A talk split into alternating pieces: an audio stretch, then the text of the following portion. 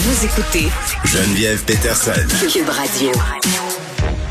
Carl Marchand est là. Salut Carl. Bonjour Geneviève. Bon, tu voulais me parler du retour des Nordiques. Pourquoi? Oui.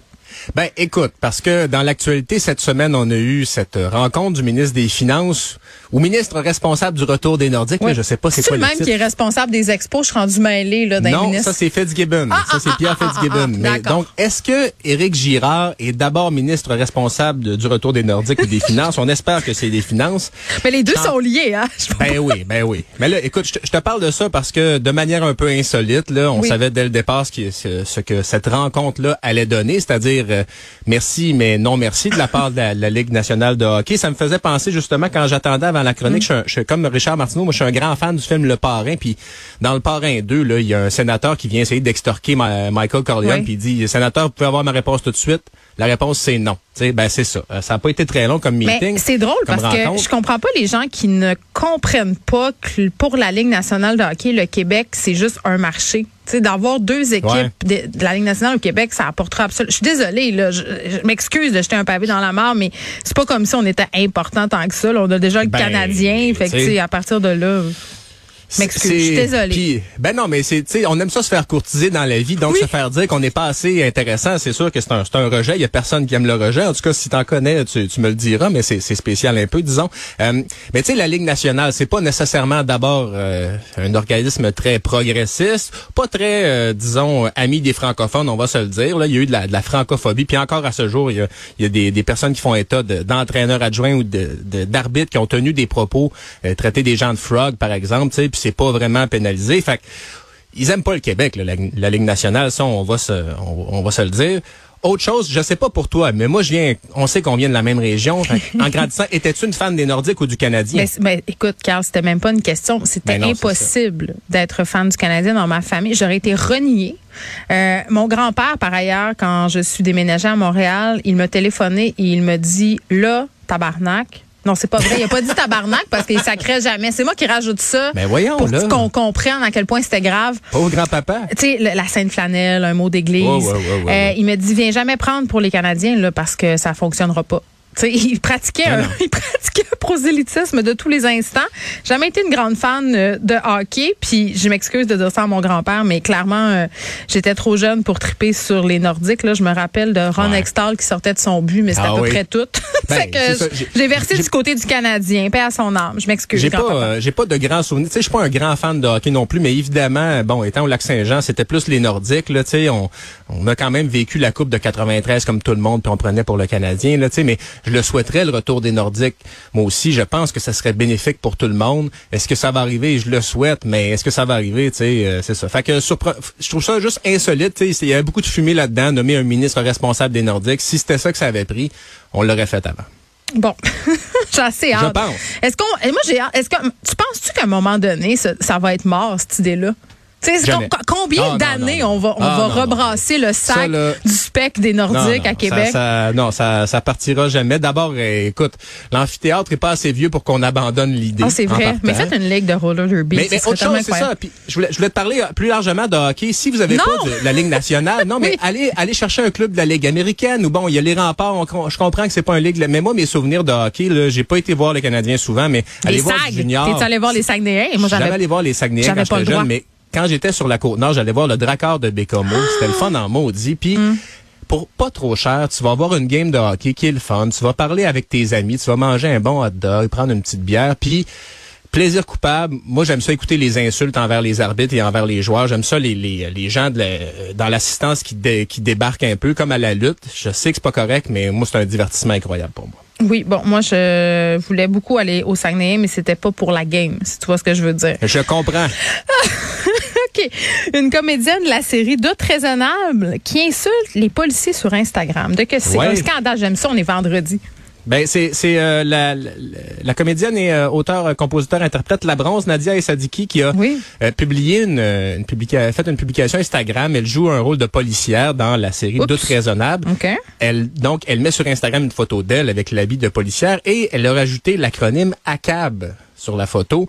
Oui, euh, ça c'est la. euh, Attends, ça c'est la série qui qui met en lumière, si on veut, euh, une escouade là, qui enquête sur les crimes sexuels. Moi, je l'ai commencé cette série-là, puis je, je, je sais pas, j'ai pas accroché du tout. Euh, je trouvais que la représentation de cette escouade-là, les enquêtes, tout ça, ça se voulait un peu, ben, je veux dire woke là, mais j'en dirais que je trouve que ça marche pas.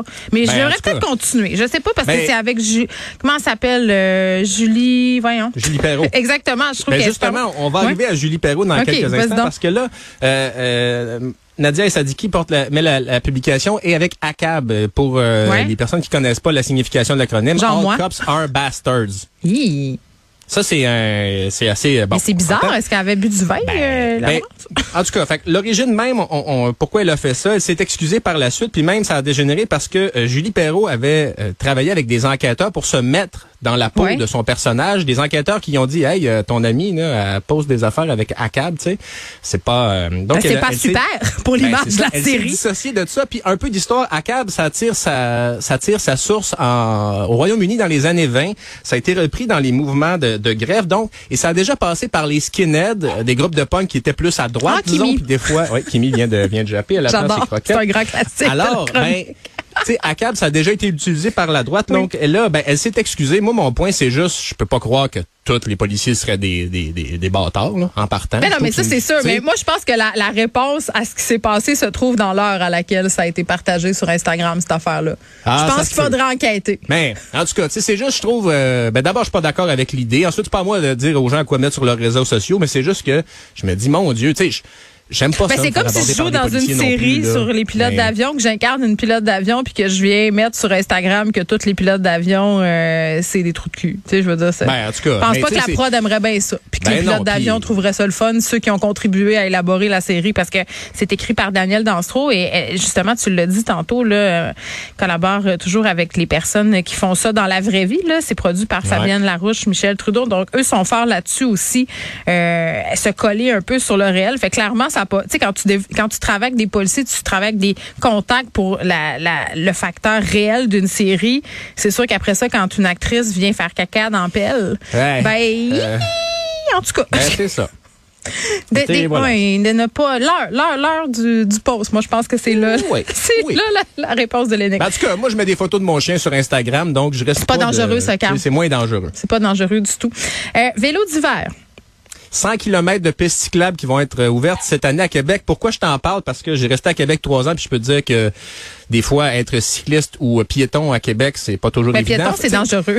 Piéton, là, à Québec, il y a, il y a un- un- une sagesse populaire qui dit, tu sais, quand le petit bonhomme apparaît, là, ça, Oui. c'est pas ton signe pour partir. C'est, ça commence à 20 Faut que tu secondes à Québec, attends à 18 secondes Ah, c'est vrai. Attends, mais eh, Euh, à un moment donné, je faisais de la course à pied euh, dans une banlieue de Québec et il y a quelqu'un qui est arrêté sur le bord du chemin pour savoir si j'étais correcte.